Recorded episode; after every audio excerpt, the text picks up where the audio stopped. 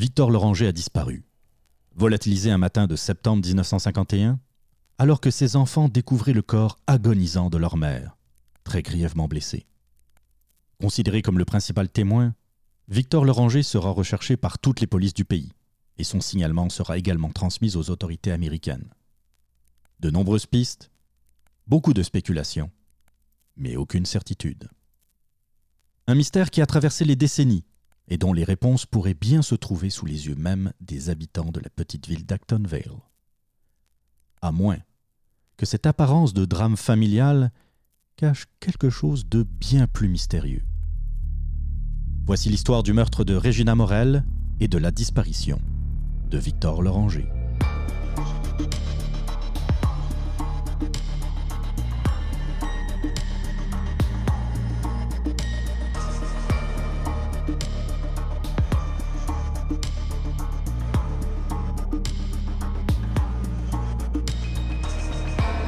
Je suis Annie Richard. Je suis Jean-Philippe Rousseau.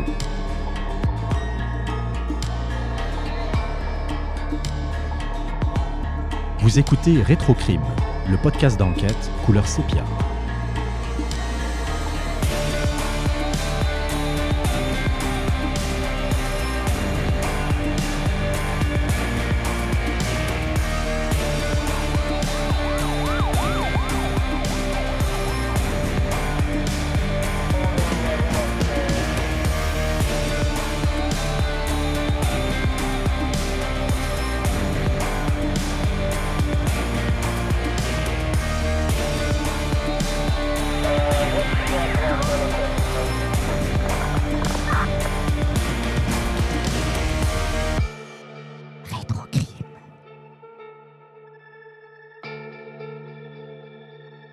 Nous allons maintenant euh, évoquer aujourd'hui l'histoire du meurtre de Regina Morel-Loranger.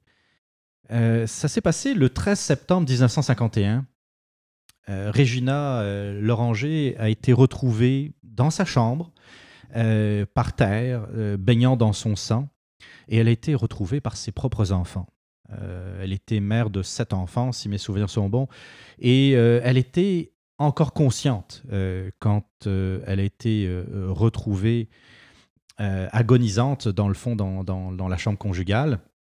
Et certains médias évoquent d'ailleurs que à travers la porte, parce que la porte avait été fermée, elle, elle avait dit à ses filles Vite, enfonce la porte et viens me secourir.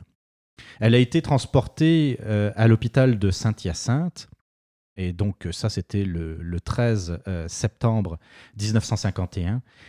Et elle est morte, figurez-vous, le 22 octobre 1951 à l'hôpital Notre-Dame à Montréal, parce qu'entre-temps, elle a été transférée d'hôpital, étant donné son, état. Euh, elle avait été euh, transférée de l'hôpital Saint-Charles de Saint-Hyacinthe à l'hôpital Notre-Dame. Donc, elle a été trouvée dans sa chambre vers 6 heures du matin, à son domicile près d'Acton Vale. Euh, par ses propres enfants, comme je l'ai dit. Elle euh, souffrait de multiples blessures à la tête qui auraient été causées par un marteau. Les médias parlent même d'une fracture ouverte au crâne, donc euh, de blessures très très sérieuses. Et il se trouve aussi que son époux, son mari, qui s'appelle Victor Loranger, a disparu le jour même. Donc en fin limier qu'on peut être, autant euh, vous autres auditeurs que nous autres, euh, c'est sûr, et, aussi également les médias, on fait très vite le rapprochement. Euh, une femme qui est retrouvée agonisante chez elle, le mari qui disparaît, eh oui, 1 plus 1 égale 2, on cherche le mari.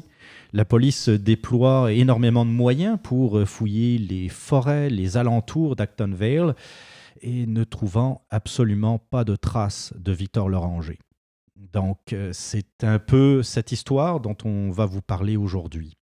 Dans la presse du 28 septembre 1951, on révèle que des battues seront organisées avec une centaine d'hommes dans les bois d'Acton Vale euh, pour retracer toujours Victor Loranger qui demeure introuvable. Dans le numéro du 1er octobre, toujours dans la presse, on parle même de plus de 200 policiers volontaires qui ont participé aux battues, plus de 2000 euh, carrés, euh, donc ça, ça en fait des kilomètres, ont été couverts. Et euh, Hubald Legault, qui fait partie des, enquêteurs à l'époque, euh, dit euh, d'ailleurs que nous croyons qu'il s'était suicidé. Mais nous n'avons rien découvert. Il se peut qu'il ait quitté la région. Bref, de ce qu'il dit, il n'en sait absolument rien parce qu'il évoque un suicide et puis en même temps, il parle que Victor Loranger aurait peut-être quitté la région. Oui, et aussi, bon, euh, les suites qu'on a eues, euh, si on regarde la revue de presse, en fait, les journaux, c'est que euh, Victor rapidement, on a émis l'hypothèse. je ne sais pas d'où cette hypothèse-là venait, là, parce qu'encore une fois, ça restait, c'était, disons, c'était spécial un peu que ça ressorte une hypothèse comme ça, c'est qu'il se serait jeté dans le puits d'une mine une mine qui, à l'époque, là, euh, était remplie d'eau aussi dans le fond, euh, au fond de, de, cette mine-là, et que c'était pas possible, en fait, de pouvoir assécher ça et donc d'aller chercher possiblement, possiblement si c'était vrai qu'il s'était lancé là, parce qu'il euh, y a suicide, oui, mais un suicide où on ne peut pas retrouver le corps, ben on n'a pas de résolution, on n'a pas... donc, son corps aurait, pour la plupart, pour beaucoup de gens, c'était en quelque sorte une résolution, même si ce n'était pas légalement, que mhm. Victor Loranger était dans le fond d'une mine. Ben en fait, euh, si, je peux me permettre, c'est euh, un article qui a été, euh, ben, entre autres, il y, en a, on en a peut-être parlé dans plusieurs articles, tu me diras, mais le 24 octobre 1959, dans un article de Alain Robert dans Le Samedi, ça devait être un hebdomadaire, j'imagine. Mhm. Euh, il dit dans cet article que des personnes dignes de foi, euh, d'après toujours Alain euh, Robert, pensent que l'oranger serait mort, qu'il se serait suicidé. L'oranger aurait lui-même déclaré, semble-t-il, qu'il souhaitait s'enlever la vie et que pour ce faire, il le ferait dans les mines désaffectées. Mais l'exploration de la mine, comme tu le dis, est quasi impossible. Il y a tellement d'eau qu'il faudrait vider euh, vraiment toutes les galeries. Assécher le puits, qui n'était pas possible. Et encore là, va-t-on trouver les restes de Victor Loranger qui, est aurait été, euh, oui. Donc, euh, c'est sûr que c'était la rumeur qui courait à l'époque. Puis il cite pas de nom, hein? Parce que c'est ça, Alain Robert dit des, des, personnes dignes de foi. Oui, mais enfin, de sa foi à lui, Dignes de foi dans les années 50, ça reste nébuleux. Mais donc, euh, c'est ça. Euh, ça a été. Euh, ce, que, ce que je voulais rajouter, c'est que partout dans la presse, dans beaucoup de journaux, Victor Loranger était un des dix fugitifs les plus recherchés du Canada. Parmi des cas vraiment, là, euh, dont Claude Faneuf, qui était là, un fraudeur, euh, qui était très, euh, à l'époque, c'est pas un nom qu'aujourd'hui on reconnaît, mais qui avait fraudé pour des, ce qui équivaut aujourd'hui à des millions. Je pense même que c'était un million à l'époque, des gens, qui avait, en fait, qui s'était exilé sur un yacht de luxe qu'on ne l'a jamais revu. Puis euh, donc, euh, Victor Loranger faisait partie de ces, euh, ce que j'appelle des most wanted là, à mhm. l'anglophone, de Canadiens là, qui étaient recherchés. Puis c'était pas des, c'était pas des petits cas, des évadés multirécidivistes et tout ça. c'est pas qu'il y avait un passé criminel, mais c'est qu'il faisait partie de ceux qu'on voulait le plus retrouver par rapport à son histoire. Puis et malheureusement, c'est ça, ça n'a pas été le cas. Puis je pense qu'il y avait un peu de fierté de, la part des policiers parce que, euh, comme je l'ai dit tantôt, il y a eu 200 hommes qui ont été déployés pour chercher euh, Loranger. Euh, ils ont fait chou blanc, pas moyen de, de, mettre la main sur, sur Victor Loranger. Pas, apparemment, pas le moindre indice non plus parce que quelqu'un qui prend la fuite, des fois, il laisse soit il y a des gens qui le voient passer quelque part ou qui ont des informations concernant une éventuelle fuite. Là, absolument rien. Euh, donc ça, c'était la première hypothèse. Euh, la fuite, euh, le, suicide. on parle toujours dans le même article du 24 octobre 59 signé par Alain, Alain Robert. lui, il dit qu'un proche parent du fugitif, il rajoute, c'est très mhm. aussi euh, très 1950, hein, enfin années 50. Nous préférons taire son nom car ce serait attirer inutilement sur lui une publicité qu'il ne cherche pas. Ben voyons. Mhm. Déclaré euh, vers la fin de l'année donc 1952 que Joseph Victor vivait encore. Et euh, ce n'était pas une simple opinion. D'après lui, toujours, ce proche parent affirma avoir vu Victor à plusieurs reprises depuis le 13 septembre 1951. Il faut pourtant ajouter euh, que ces dernières informations manquaient de précision. D'après ce parent, Joseph Victor se trouve encore dans les cantons de l'Est. Il ne reste pas longtemps au même endroit, cependant, afin de dépister les poursuivants. Il change continuellement de cachette. Euh, comment dire? J'ai beaucoup, beaucoup de mal, euh, de misère avec ce, genre de témoignage parce que, de, de un, euh, ok, quelqu'un peut fuir la police, peut changer, peut rester dans la même région quelques jours, puis échapper à la police.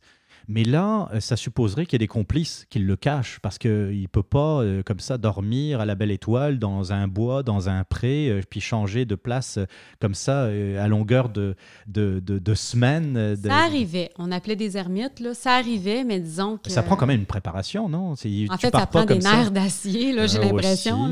Aussi, une résilience. Puis, puis passer inaperçu aussi, je, trouve ça un peu, un peu spécial parce que lui, le, le soi-disant proche parent du fugitif, lui l'aurait vu, mais de ce qu'on comprend, ça serait dans le fond le seul à l'avoir vu parce qu'il n'y a, mhm. aucun autre témoignage qui en parle. C'est quand même un peu spécial, non? Tu trouves pas? Oui. Il y a une autre théorie, moi, qui m'avait accroché, c'était en parcourant, parce que, bon, euh, sur, euh, sur Google Newspaper, on a accès au Allo Police, mais seulement les trois premières années de ce de cet hebdomadaire-là, c'est-à-dire de 53 à 56, euh, parce que ça a commencé en 1953 à l'Opolis. Ce sont des années qui, pour moi, euh, je les aime beaucoup, c'est correct. Donc, euh, j'avais découvert qu'en 1955, sur l'Allopolis avait apparu un crâne. Un crâne qui était même photographié, à savoir si c'est le bon. Je crois que oui, parce qu'Allopolis prenait souvent les photos euh, de, des ouais, Ils avaient de bonnes sources aussi. Hein. Mhm. Donc, on avait le crâne complet de, de quelqu'un euh, qui, avait trouvé ce crâne-là euh, dans le coin de Melbourne ou Windsor Mills. Là, ça, ça doit, on ne parle pas de l'Australie, là. c'est vraiment dans le coin toujours de la région de d'Acton Vale. C'est ça. Et puis là, bon, le crâne, c'était S. Victor Loranger, c'était le gros titre. Puis là, ça m'a interpellée évidemment parce que moi, j'étais un peu là-dessus parce que là, on va le voir un peu plus tard, mais la famille, bon, j'avais des gens qui m'avaient contacté à ce propos-là. Pas à, propos de ce crâne-là, mais sur le, sujet, sur l'événement en tant que tel. Puis, euh, bon, euh, j'ai commandé l'enquête du coroner du crâne euh, à BANQ Sherbrooke. Et puis, bon, c'était une très mince enquête du coroner. Euh, qui ne donnait pas de, du tout d'indices par rapport à Victor Loranger, malgré ce qui était euh, noté dans la Police. C'était simplement de dire un crâne de personnes euh, inconnues, bon, pas de traces, de, pas, de, croquis sur les dents ou quoi que ce soit. Évidemment, il devait avoir des photos à l'époque parce qu'il y en a une sur Allopolis.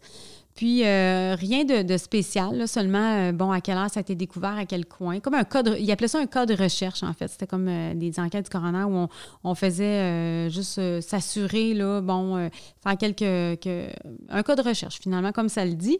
Puis, ce qui s'est passé, c'est que les articles disaient que les médecins légistes avaient dit que ça ne pouvait pas être Victor Loranger. Bon, OK, en 1955, pour quelle raison?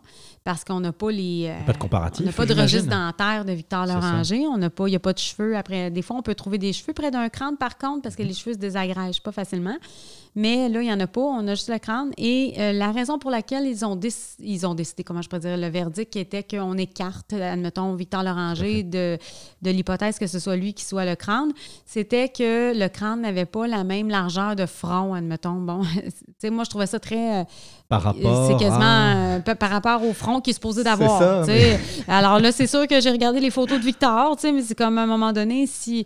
Euh, non, c'était pas, c'était pas formé. Ça reste pour moi une hypothèse que je trouve intéressante parce que si c'est enfui ou si on l'a abandonné à quelque part de force, ne faut pas oublier qu'une personne, mettons, pendue, ça va être très sombre, là, ce que je vais dire.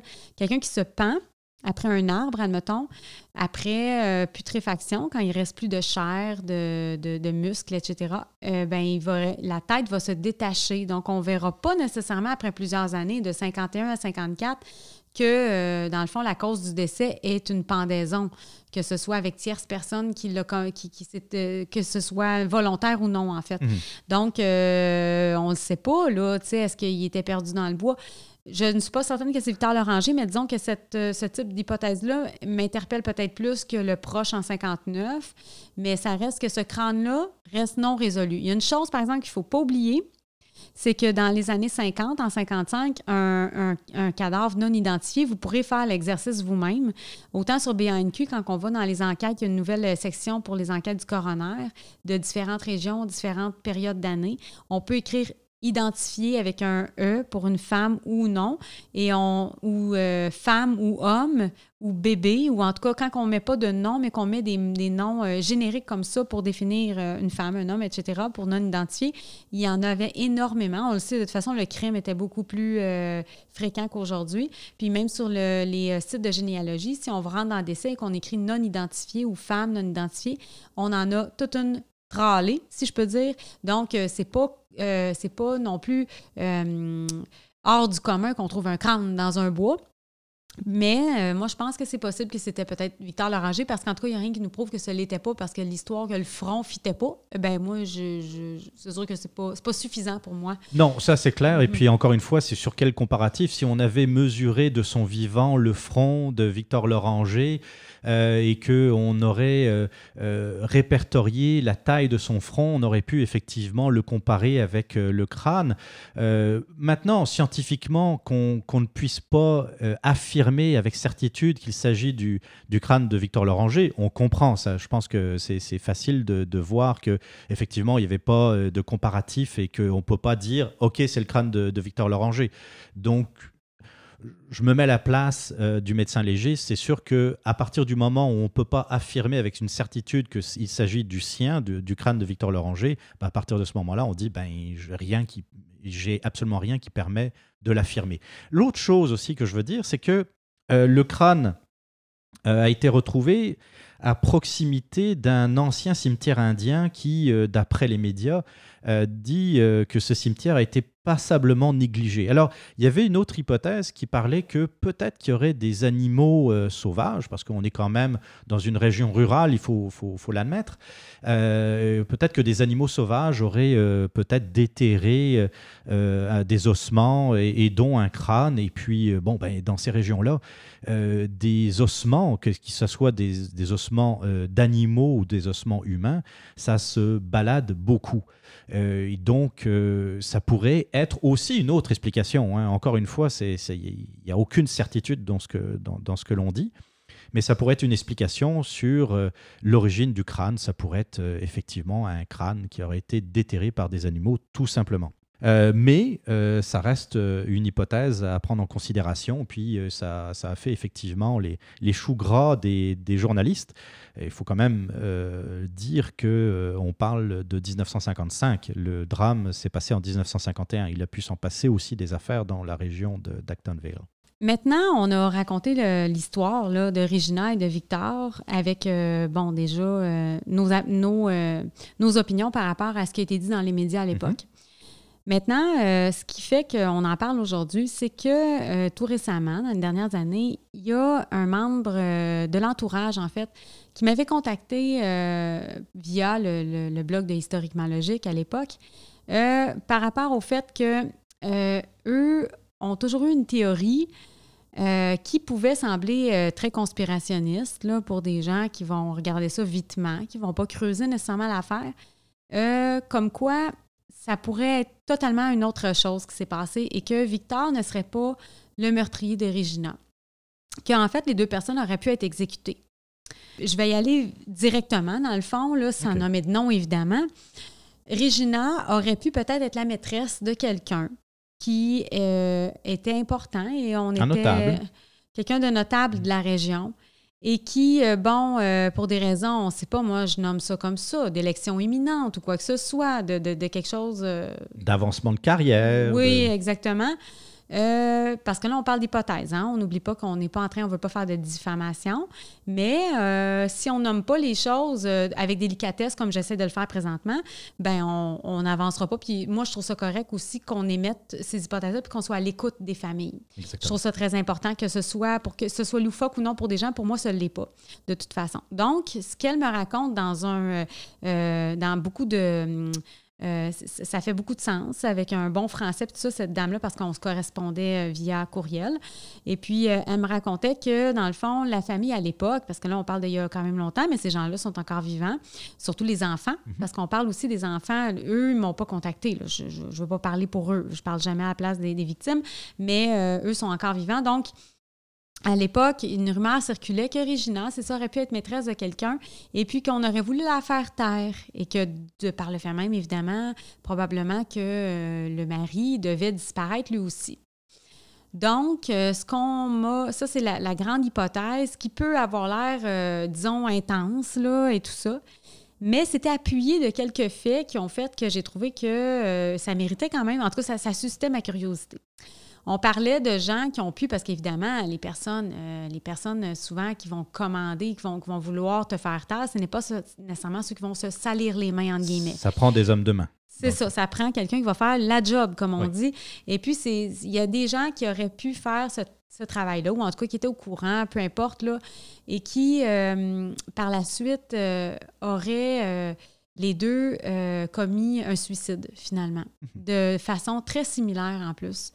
Et là, j'ai voulu vérifier. Non seulement j'ai vérifié qu'en généalogie, ces gens-là étaient réellement décédés aux dates que cette dame-là m'expliquait, et qui plus est, euh, j'ai commandé l'enquête du coroner parce qu'un suicide mérite toujours une enquête du coroner pour s'assurer qu'il n'y a pas une tierce personne et aussi parce que c'est une mort euh, suspecte. Euh, pourquoi la personne s'est donné la mort. Tout ça, bon, c'est sûr, à cette époque-là, ça n'avait pas le même rôle, le coroner, mais quand même, il y en avait. Un suicide, il y avait toujours une enquête du coroner. Donc, ces gens-là, ce sont, ces deux personnes-là se sont réellement suicidées. Et il y aurait même rumeur qu'il y en a un de ces deux-là qui aurait laissé une lettre, qui aurait fait des aveux, en fait, de connaître très bien la vérité, d'être même partie prenante de, en fait, de l'élimination, euh, de plus ni moins, de, de, eux. Et que oui, peut-être que Victor Loranger serait bel et bien dans le fond de la mine, mais ce ne serait pas un acte volontaire nécessairement. Ça, c'est ce qu'on m'a raconté, mais que mais que même pour, le, pour ces gens-là, pour cette personne-là qui me raconte ça, c'est hypothétique. Là. Euh, on n'est pas nécessairement dans le... Euh, c'est une personne très sensée qui me raconte ça. Euh, donc, il y a ça. Il y a aussi que j'ai parlé à une autre personne qui, euh, qui reste anonyme. Là. Euh, je respecte beaucoup ça. Ben, on respecte beaucoup ça. Mhm. Puis, cette personne-là m'a raconté que, selon certains dires, là, quand, tu l'as dit tantôt, Jean-Philippe, Régina est restée en vie quand même longtemps. Il y a un bout, j'imagine, qui était rendu probablement inconsciente. Mais quand que, il, il, paraîtrait qu'il y aurait un membre de la famille qui se serait rendu à l'hôpital au moment où c'était arrivé puis qui aurait demandé à Regina Est-ce que c'est Victor qui t'a fait ça? Puis qui aurait demandé de faire une espèce de code pour répondre, là, avec un clignement d'yeux. Et elle aurait répondu que c'était pas Victor qui aurait fait ça avec un code de, un code non verbal, finalement. Ouais, cligne deux fois des yeux pour non, euh, une fois pour oui. Hein. Et là, je suis vraiment dans les, euh, dans les histoires de perron d'église, comme j'appelle. Mais moi, comme je dis, je les prends. Puis euh, Qu'est-ce qui fait que ça est plus ou moins valable que quelque chose qui a pu être dit, la main sur la Bible, mais qui peut être absolument n'importe quoi non plus? Pour moi, c'est juste quand ça fait longtemps comme ça, je trouve ça plaisant de prendre tout les, le pouls de tout un chacun. Puis euh, je trouve ça intéressant parce que si c'est vrai, ça, c'est parlant, là. C'est vraiment parlant. Puis je trouve ça bien intéressant. Parce que ce qu'il ce faut bien comprendre, et puis euh, je pense que vous aurez, euh, vous aurez la même analyse que nous, c'est que quand on parle d'un crâne dont on ne sait pas trop quelle est la source, euh, puis on n'a aucune certitude, quand on parle de oui-dire par rapport à un éventuel suicide, il y a quelqu'un, mais qui est jamais nommé, on ne sait pas trop, qui dit que dans le fond, Victor Loranger aurait le goût de se suicider. Ben, quand on rajoute euh, des, euh, des témoignages de, de, de, la famille, des descendants, euh, par exemple, de, Victor Loranger, ou quand on rajoute un témoignage de, quelqu'un qui, ben, si vous voulez faire parler de lui, il nous aurait dit son nom, ou il aurait plutôt, il aurait, il aurait pas eu de problème à ce qu'on le cite. c'est pas quelqu'un qui se cherche de la publicité. Eh bien, vous comprenez que une théorie va vaut une autre dans le fond. Il n'y a pas euh, pourquoi le crâne aurait plus de poids, aurait plus de crédibilité que le témoignage de personnes qui euh, auraient euh, entendu dire que il y aurait Régina Loranger aurait eu des, relations extra-conjugales par exemple avec un notable de, la région. Puis moi, ce, qui me, ce, qui, ce que je trouve intéressant dans, dans ce que tu nous apportes, Annie, c'est qu'il y a le témoignage familial, hein, les, les, personnes qui sont rentrées en contact avec toi, et puis il y a ce témoignage qui est extra-familial, de, quelqu'un qui, n'est pas en rapport avec, avec la famille de Victor Loranger, et qui semble concorder. L'autre, l'autre histoire, c'est que quand même, on parle de trois individus qui seraient reliés donc à l'assassinat de Régina et de Victor Loranger. Et sur les trois, il y en a deux qui se seraient suicidés. C'est quand même beaucoup, hein. c'est, quand même euh, un, quota assez élevé. Et puis, euh, euh, arrête-moi si je me trompe, mais il me semble que la troisième personne qui est décédée dans son lit de mort aurait dit aussi à son fils, me semble, il aurait fait des aveux à son fils, ça se peut-tu ou c'est moi qui me mélange? En fait, c'est un de, de celui qui s'est suicidé. Ah, ok, d'accord. Ouais. Bon. À, une différence, des, les deux personnes qui se sont suicidées, c'est exactement de la même façon et même, je dirais, dans un endroit extrêmement similaire. D'accord. Euh, mais à quelque chose comme un... Des époques différentes. Un, 10-15 ans là, de différence, mais ça reste que j'ai l'impression qu'il y a des...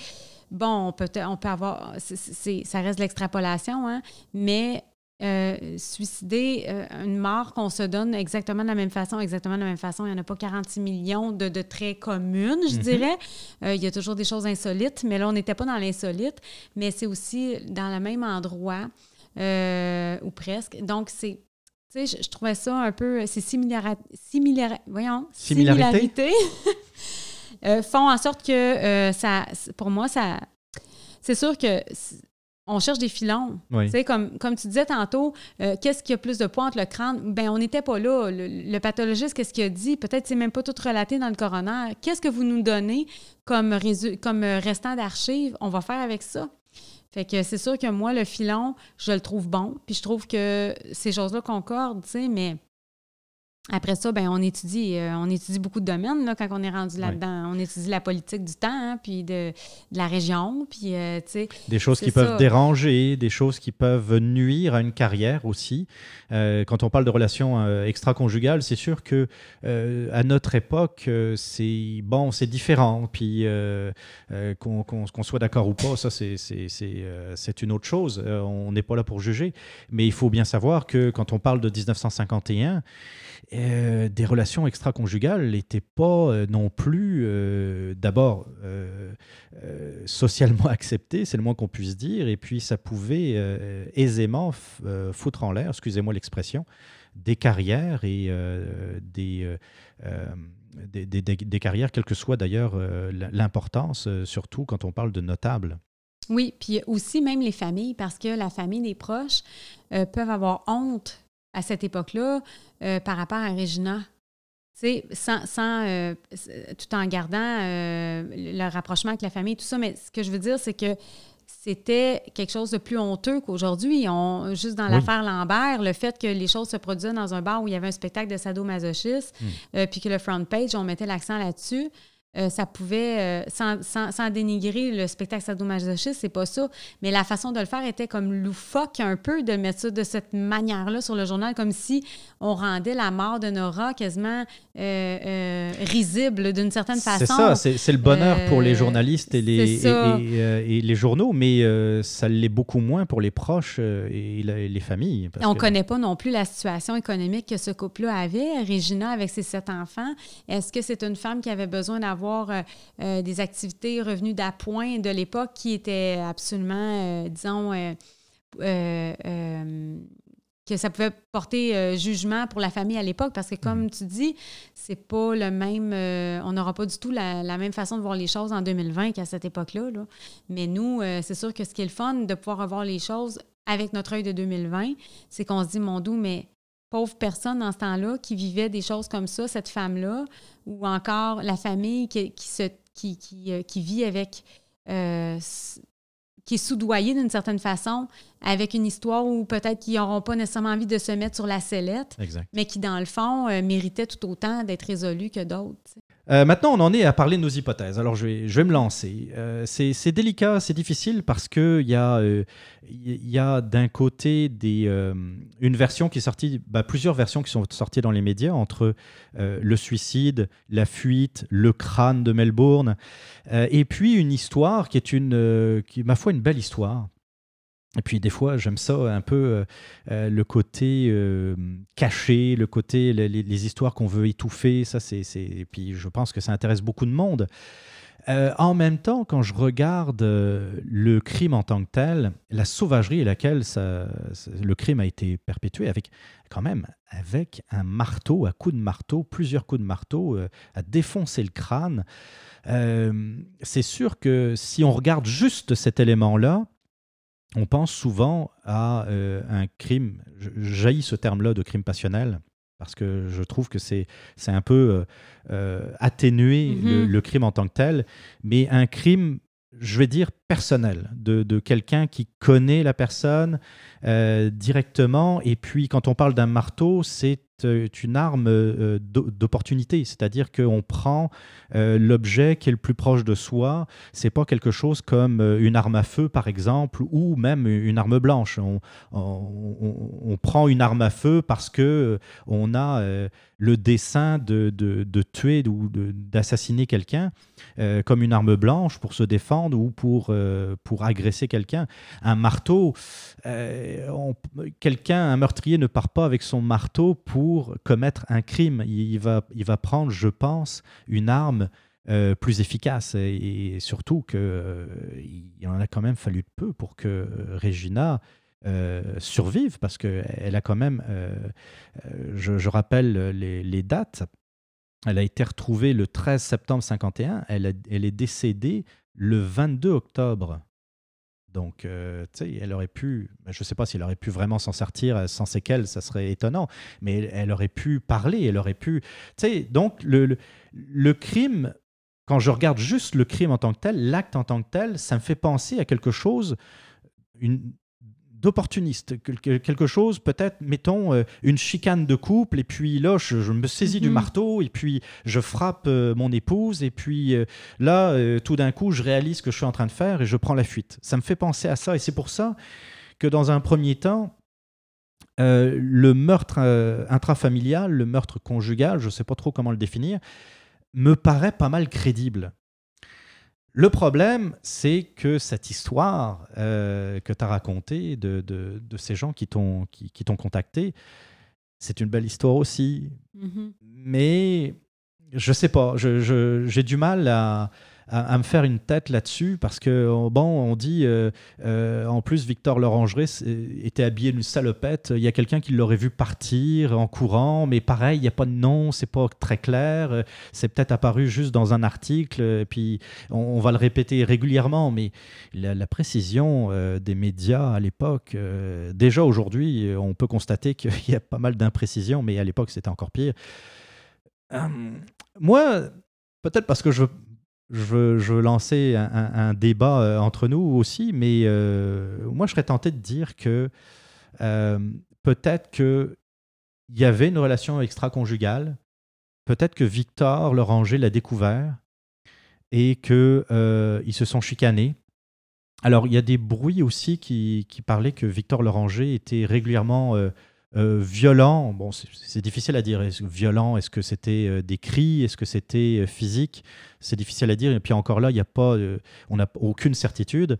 que peut-être que ça a été la goutte d'eau de, trop, que ce jour-là, il, s'est saisi d'un marteau et puis a décidé d'en finir avec avec Régina Loranger. Je sais pas. Moi, c'est la limite mm-hmm. aujourd'hui l'hypothèse que je serais tenté de privilégier. Ben, je penserais pareil aussi, là, euh, euh, au ah, ben départ. c'est pas, je penserais, je penserais. Parce que euh, au départ, moi aussi, je trouve que ça a les apparences de ça. L'affaire, c'est que moi, ce que je me dis, là, disons, au côté statistique, là, c'est que dans des crimes comme ça, c'est pas à toutes les fois qu'on va crier au scandale et à dire non, c'est pas ça qui est arrivé, puis à être obligé de faire l'avocat du diable. Pourquoi dans celui-ci plus qu'un autre? Des gens partant, je trouve ça spécial. Euh, le fait que moi, quelqu'un, j'ai pas la preuve, j'ai la preuve que c'est vrai qu'il est décédé telle date, par exemple. J'ai la preuve que c'est vrai qu'il s'est suicidé à tel moment, à tel endroit. C'est ce qu'on m'a rapporté, puis on n'est pourtant pas. La personne qui m'a rapporté ça n'est pas proche de la personne qui est décédée. Euh, pourquoi que cette personne-là euh, fait des aveux? Les aveux auraient été rapportés par, à la police par euh, la famille même de cette personne-là qui s'est suicidée, ce que je trouve quand même courageux. dans le contexte où euh, euh, les gens, des fois, sont plus patriotiques de leurs propres petites affaires et qui vont pas nécessairement vouloir salir déjà- le nom. Là. Déjà d'un suicide, euh, déjà à l'époque, c'était pas quelque chose, un acte qui était, bah, qui était condamné par l'Église, on peut le dire, qui était pas, euh, tu sais, on n'aimait pas dire que, on et puis en plus là, euh, on parle d'un suicidé qui aurait avoué un, un- un meurtre, tu sais, c'est- deux choses dans le fond que je trouve. Ben, un meurtre, il faut faire attention, je sais pas, mais en tout cas, d'une complicité dans quelque chose, ou en tout cas de savoir pour, tout, là, parce que j'ai pas la lettre. J'aimerais ça l'avoir, mais je l'ai Ouais. pas. Puis, euh, euh, donc, c'est ça. C'est euh, c'est- que moi, je pense que ça, plus le fait que, bon, c'est plate à dire, mais des fois, il faut se fier au feeling puis au ressenti qu'on a avec la famille, puis on doit juger. Je juge. Des fois, je fais ouf, j'ai affaire à quelqu'un d'un petit peu éclectique dans tout ce qu'elle me raconte, c'est éparpillé. Là, je donne une chance parce que je me dis, ben, c'est peut-être les émotions, parce que des fois, on est trop émoti- euh, euh, impliqué émotivement. Là, je sentais vraiment euh, euh, quelqu'un qui, qui faisait beaucoup de sens. Donc, euh, ça ne veut pas dire que c'est c'est un vecteur de vérité à 110% mais ça reste que ça, plus le fait que j'ai vérifié les, ce que cette personne-là m'a dit en allant chercher les enquêtes du coroner des personnes, le crâne aussi, où que, tu sais, là, on parle de... Je trouve que, bon, le crâne, il n'y a rien à voir avec mes hypothèses nécessairement, mais ce que je veux dire, par rapport à ma suspicion que ce soit vraiment une affaire comme ça, moi, euh, je dirais c'est 50-50 beaucoup, puis je dirais même que ça penche plus, un petit peu plus vers le fait que Victor Loranger a été assassiné lui aussi. Mais De toute façon, je ne te cache pas que euh, tout ce que tu nous as raconté par rapport euh, au suicide, aux deux suicides, euh, aux rumeurs, c'est intriguant. Ça, c'est clair. Et puis, comme je disais tantôt, c'est une belle histoire. Euh, J'aimerais y croire. Euh, L'autre, euh, c'est- ce qui peut expliquer aussi la différence de, de nos hypothèses ou de, de nos conclusions, toi et moi, c'est que toi, tu as été aussi directement en contact avec Mhm. les gens qui t'ont raconté ça. Donc, des fois, comme tu dis, il y a le feeling. Oui, Il y, a, y a le, tu sais, des fois, on est tenté de la personne, comment elle s'exprime, même si c'est pas un gage de vérité, comme tu l'as dit aussi, mais euh, il y, a, y a quelque chose, tu sais. euh, puis, faut dire qu'avec le temps, tu as aussi appris à détecter les gens qui commencent à te raconter un peu n'importe quoi. Oui, ou- quand on commence à me parler de médium en même temps, Ouais, ben oui, là, par exemple. euh, je décroche, tu sais. Ouais. euh, c'est comme... mais quand on, on me parle de choses pragmatiques puis qui sont vérifiables et que je les vérifie et qu'elles sont réelles, ben, ils, ils ont- ils m'ont un petit peu de leur tu C'est intriguant. Moi, je ne Ouais. le cache pas, là, c'est clair que c'est intriguant. Euh, c'est pour ça que je serais vraiment autant, euh, autant comme je vous l'ai dit tantôt, je crois euh, au crime intrafamilial. Malgré tout, je suis absolument pas prêt. Je ne vous dirai pas aujourd'hui que je ne crois absolument pas euh, à la théorie qui a été avancée par la famille. C'est, pour moi, c'est aussi euh, quelque chose de très probable. Surtout que, encore une fois, on, on dispose de si peu d'éléments euh, par rapport à cette histoire. Pourquoi euh, on devrait privilégier une histoire par rapport à une autre? C'est juste une question de, de- de feeling, dans le fond. Mhm. Et puis, c'est ça. Et puis, ça serait intéressant maintenant d'avoir votre avis, chers auditeurs, de nous dire, ben, dans le fond, qui euh, de nous deux a raison, euh, en tout cas, vous pensez avoir raison? Est-ce que c'est euh, une forme de, de- de conspiration, je sais pas, de, de complot, dans le fond, pour De éliminer, de machination aussi, machination? Pour éliminer des personnes gênantes ou est-ce que dans le fond, euh, ce, qui est, euh, ce qui a été dit dans les médias, bien, euh, c'est ce qui s'est passé finalement c'est, Puis quand on dit conspiration, là, c'est un peu fort comme mot dans des cas comme ça parce Ouais. que c'est depuis la nuit des temps jusqu'à aujourd'hui, là, même dans le crime organisé, un témoin gênant. là. C'est un témoin gênant qui disparaît. là. On n'est pas dans une conspiration, admettons, là, les tours du World Trade Center. C'est ça, il n'y a pas on est dans quelque chose de quand même, c'est ça. On Mm. est, tu sais, il n'y a pas de Ouija, il n'y a pas ça. On est quand même dans quelque chose où ce que, euh, oups, toi, t'en sais trop, bye bye, là. Il n'y a rien de si, euh, euh, comment je pourrais dire, illuminé que ça, tout. de, Puis, penser puis que la, ça se peut. la base de la conspiration, c'est deux personnes qui se jasent pour mettre au point Oui, une façon de, par exemple, dans le but c'est de, ça, de, de- euh, de se débarrasser de quelqu'un ou de faire une action pour leurs propres intérêts. C'est à la base, c'est ça une conspiration. C'est pas nécessairement un État euh, qui est en arrière de euh, d'une affaire, euh, une organisation paramilitaire ou de renseignement. Non, c'est c'est vrai que le terme est rendu un peu plus fort, un peu trop fort par Ben, rapport à il ce qu'il est en devient risible un peu. Ah, tu c'est sais, conspirationniste, conspiration, mais dans le fond de conspiration, comme tu dis, c'est vrai, ça peut être de, de machiner quelque chose, de planifier. on peut jaser tous les deux de, euh, de se débarrasser de quelqu'un. Là, C'est ça. euh, bon, on mais pour moi, peut-être pas devant les auditeurs, par conspiration, exemple. euh, ça devient plus fort. Ce que je veux dire, c'est que je pense que c'est pas quelque chose de, de tirer par les cheveux, de penser qu'on élimine quelqu'un. Ça se fait encore aujourd'hui. Euh, dans les années 50, ça devait se faire 100 fois plus. Tout Donc, euh, moi, pour moi, il n'y a rien de si, euh, de si tiré par les cheveux que ça, comme histoire que les deux auraient été- pu être assassinés pour des raisons qu'on a nommées. Oui. Je trouve que c'est on est même dans- tout à fait dans le ton des années 50. Oui, je suis bien d'accord. Pour, euh, pour terminer, euh, puis des fois, on en N'oubliez lit- pas, je m'excuse, n'oubliez Oui, pas d'aller voir pour vous faire une tête justement pour vos hypothèses sur, euh, sur le site ou sur le- la page Facebook. On va mettre les articles de journaux comme ça. Des fois, le visuel, hein, on le dit, de- ça, ça peut aider à, à vous aider à, à peut-être nous aider à, de- à émettre votre opinion euh, sur ça. Tout à fait. Et puis, euh, tous les liens se trouvent dans les notes de l'émission. Vous pouvez euh, retrouver tout ça, dans le fond, dans retrocrime.com avec euh, euh, tous les liens pertinents et toutes les informations. Euh, voilà qui conclut donc cet épisode sur l'histoire de, Victor Loranger. Donc, je vous invite encore une fois à nous retrouver sur retrocrime.com et puis pour un prochain épisode. Bye bye.